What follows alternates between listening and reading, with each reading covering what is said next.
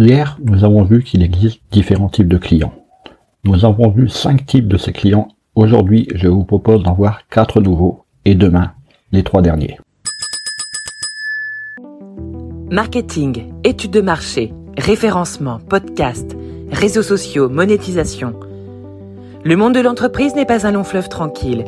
Alors chaque jour, les clés du business vous permettent d'y voir plus clair avec des conseils et des astuces.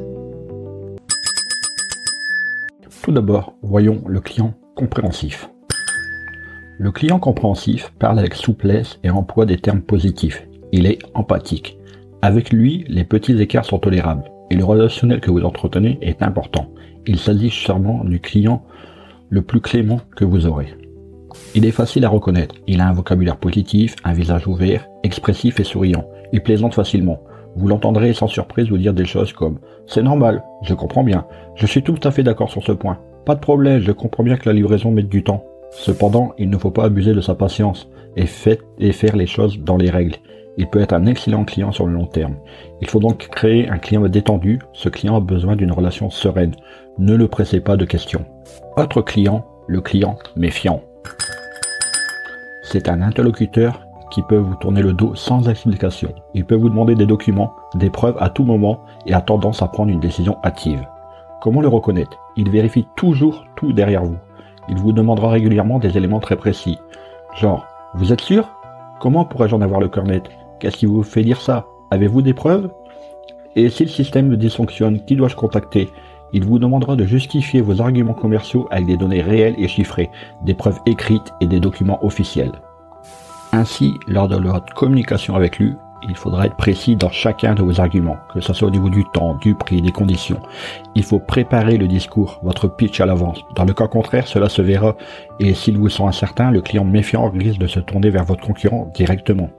Ainsi, à chaque rendez-vous, établissez des prévisions de vente chiffrées et montrez en quoi votre produit et votre service servira au développement de son business.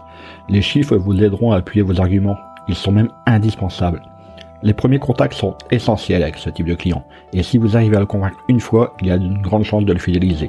Montrez-vous coopératif, notamment s'il est attirant sur les détails. Type différent, le client autoritaire. Le client autoritaire est habitué à donner des ordres. Il cherche à déstabiliser son interlocuteur. Il abuse parfois de son pouvoir et veut montrer c'est lui qui commande. C'est un challenger. Il cherche à obtenir un maximum pour un investissement minimum. Il souhaite que ses interlocuteurs obéissent comme des salariés. Ainsi, il emploie des phrases affirmatives et utilise régulièrement l'impératif. Son allure est stricte, son apparence froide et sa démarche rapide. Je sais que vous n'êtes pas le leader de votre secteur. Pourquoi je choisirais de travailler avec vous? Je vous ai demandé de venir m'envoyer une proposition, c'est pas compliqué. Pourtant, je ne peux pas vous prendre rendez-vous, je n'ai pas le temps. Pour le gérer, il ne faut pas le contredire. Laissez-le exprimer ses besoins. Flattez son ego, ne lui imposez rien. Laissez-lui faire des suggestions comme s'il était maître de l'échange. Faites des, explications courtes, allant droit au but. Pitchez avec efficacité. Parlez du rapport qualité-prix de l'optimisation.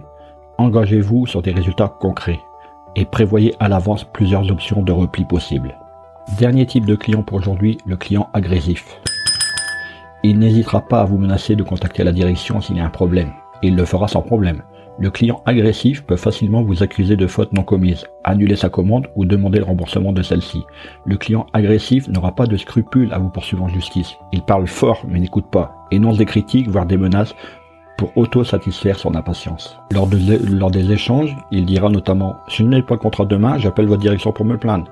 Euh, je ne suis pas d'accord avec vous, je vais parler à votre supérieur ou j'ai eu un problème au bout d'un an d'utilisation, je veux être remboursé de mon achat. Pour bien le gérer commercialement, il faut donc éviter la confrontation. Ne vous déstabilisez pas devant son agressivité. Il faut préparer votre rendez-vous. Reformuler son problème pour être sûr d'avoir bien compris et d'avoir tous les éléments.